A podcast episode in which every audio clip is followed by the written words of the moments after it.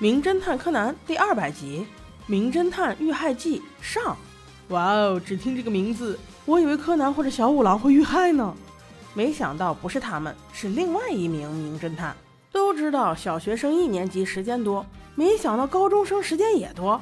这不，今天可又跟着他爸出去玩了，玩的还是一个刺激，是一个野外靶场，可以射箭，也可以开枪。宝宝们有没有想试一试的呀？不过再看下一个镜头，我就不敢了，因为突然有一支箭冲着小五郎的头就飙了过来。还好小五郎开的是车，闪得快，否则就真的是名侦探遇难记了。小五郎本想大发雷霆，没想到跑过来道歉的竟然是个美女。算了算了，原谅你吧。再详细一问才知道，原来住同一家酒店。不如我们交个朋友吧。原来这位大美女是一家影视公司的老板，旗下最红的艺人这次也来了，就是《城市猎人》中名侦探一角的扮演者沙冈先生。这名字我们把他叫沙雕先生吧。难道这集要遇害的是他？我们来细说。一进酒店，服务员就给我了一个惊喜，那漂亮的地中海头饰震撼到我了。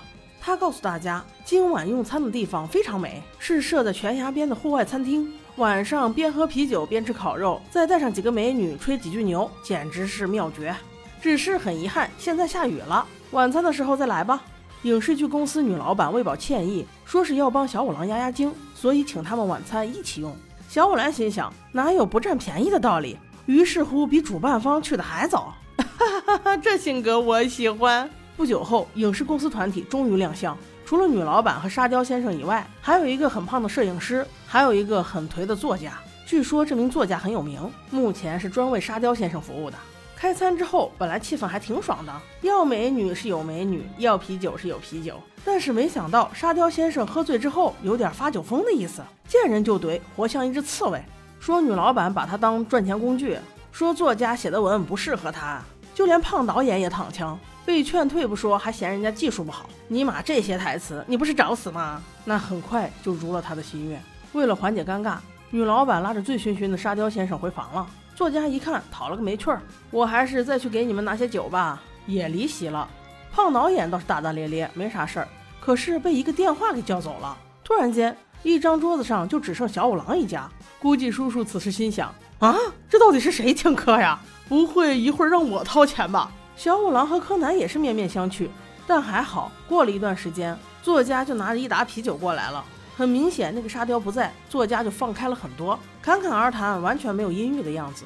但是大家也就欢快了那么一会儿会儿，只听突然一声“棒”，像是开枪的声音，大家突然都一惊。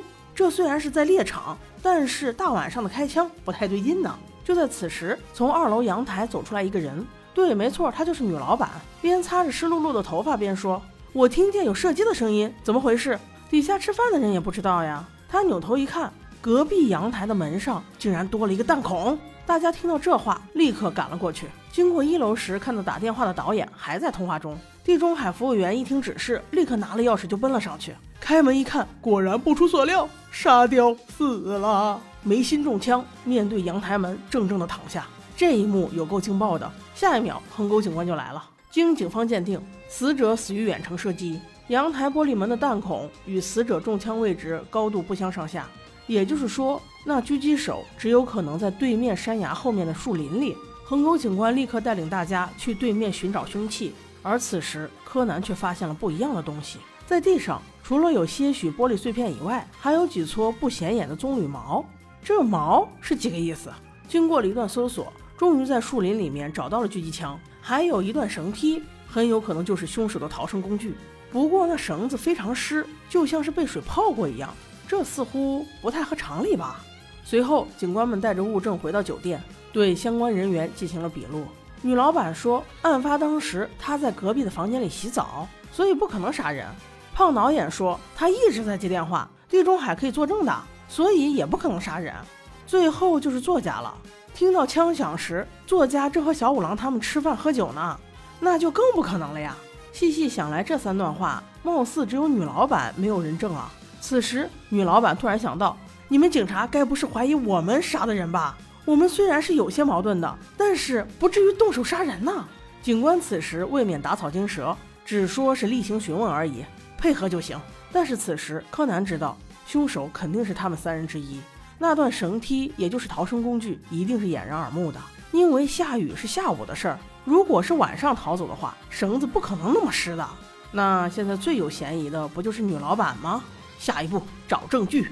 那凶手到底是他们三个中的谁呢？谁来抢答呢？没人说的话，下集我就揭晓了。